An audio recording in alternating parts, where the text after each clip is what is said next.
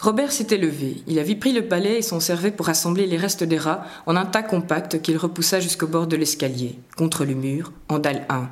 Il déboutonna ensuite sa chemise et l'étendit sur les cadavres. La vieille le laissa faire. Elle l'observait en silence, regardait son dos large et poilu, sa taille marquée par un bourrelet qui recouvrait la ceinture du pantalon.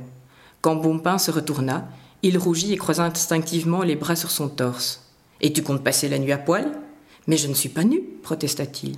Il fait froid la nuit, tu ne tiendras jamais le coup. La Poitou se redressa pour se débarrasser de son peignoir.